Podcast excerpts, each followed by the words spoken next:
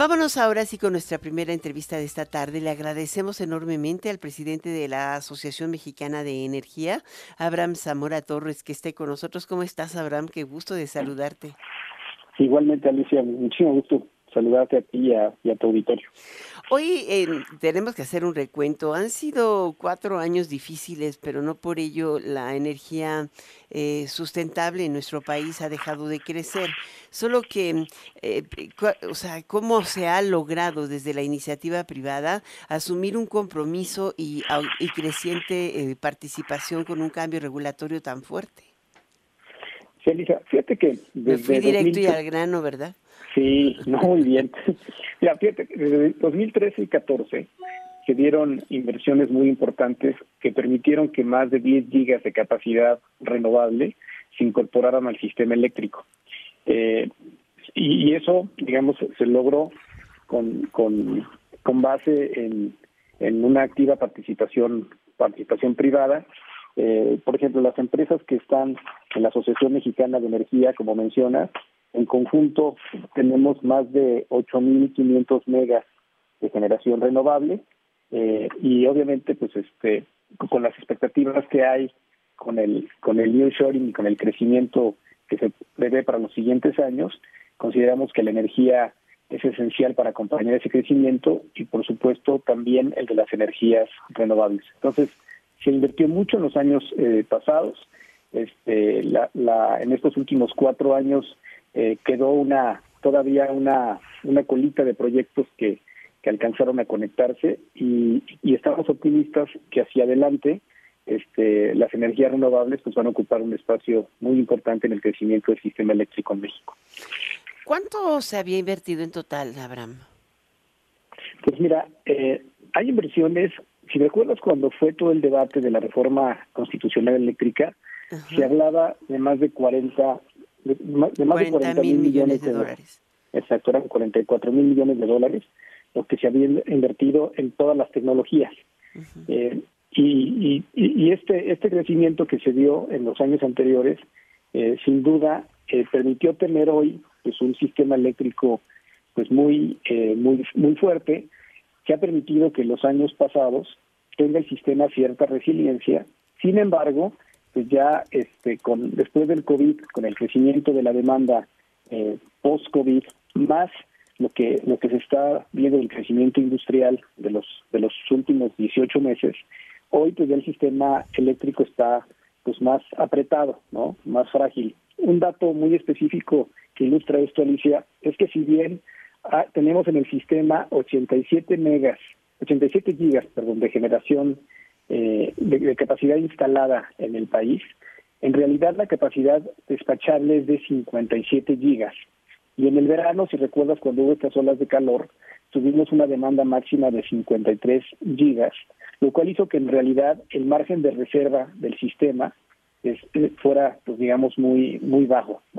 Entonces, sí hay una necesidad de aumentar la capacidad de generación instalada en el país para garantizar no solamente que lleguen nuevas inversiones, sino propiamente el suministro y la continuidad del sistema eléctrico. Ahora, eh, es, es curioso, la, la Comisión Federal de Electricidad, eh, pues han, se han ido transitando muchos de esos acuerdos que en principio parecían haberse suspendido y mm, hoy... Eh, eh, eh, la transición de, algunos de los convenios que, originalmente o de los contratos o autorizaciones como autoabasto se han ido transitando a convenios de entrega de, energía. Pero lo que no queda claro es el modelo de pago. ¿Esto se, crees que sea posible que transite para el 2024? Pues mira, eh, el, si tú te fijas lo que lo que ha sucedido en la en la parte en realidad en el en el sector energético es que hemos transitado de, ver a las empresas privadas en este gobierno de meros proveedores al principio. Hoy hay si tú te fijas la CFE como bien mencionas ha anunciado diversas alianzas con algunas empresas particularmente para temas de gas de gas natural.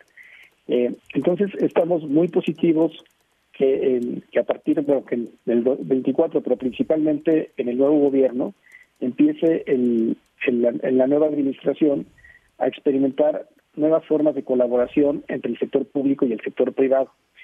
La cantidad de recursos que se requiere en el sector eléctrico cada año para el mantenimiento del sistema y su crecimiento y que acompañe el crecimiento económico del país es de al menos 8 mil millones de dólares anuales en los siguientes 15 años.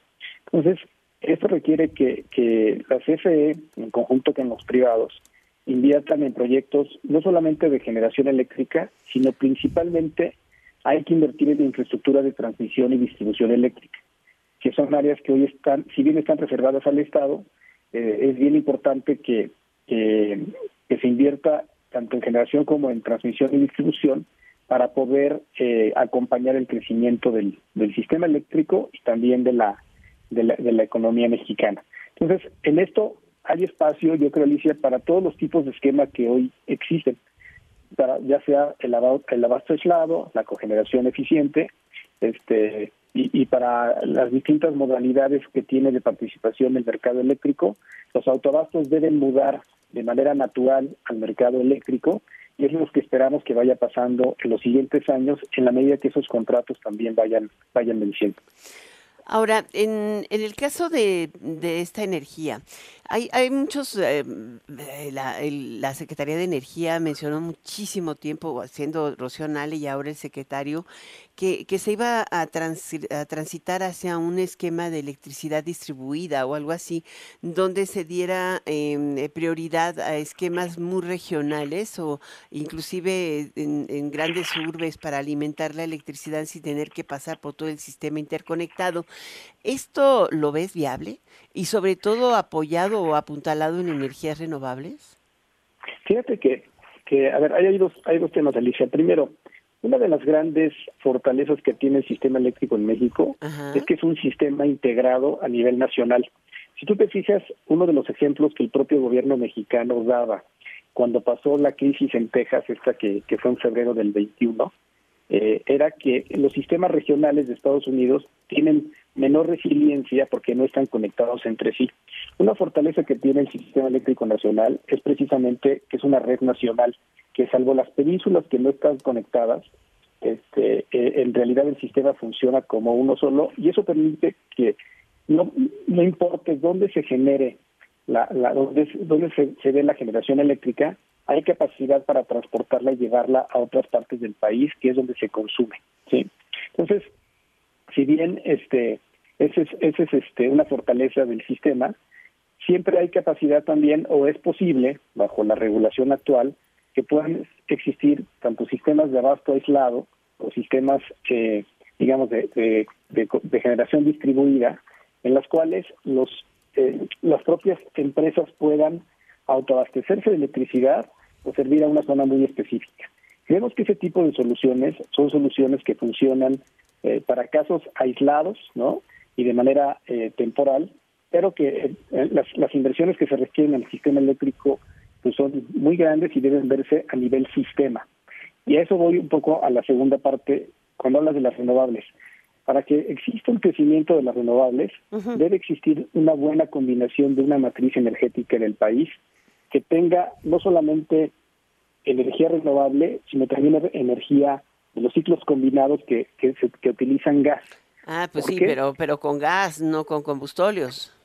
Correcto, correcto. ¿Por qué? Porque hoy el sistema, digamos, los ciclos combinados y toda la generación a través de gas es de alguna manera la que sostiene el sistema y la que le da resiliencia al sistema porque como tú sabes, los renovables este, pueden funcionar son mientras hay sol, mientras ¿no? hay viento, son intermitentes, obviamente son muy positivos y todos estamos a favor de que existe un número creciente de renovables que apoyen este, las, las medidas contra el cambio climático.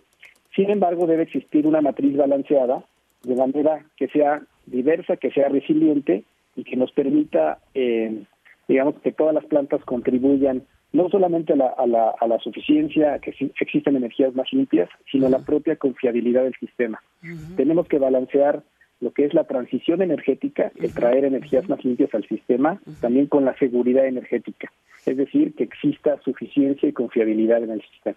Pues muchísimas gracias por esta entrevista, creo que nos ha bastante eh, es una entrevista que recoge lo que tenemos y hacia dónde vamos en materia de energía en México. Muchísimas gracias, Abraham Zamora, presidente de la Asociación Mexicana de Energía, por estar con nosotros y que sea más frecuente, porque este tema no debe ser este, moda de momento, sino ha de es, continuidad.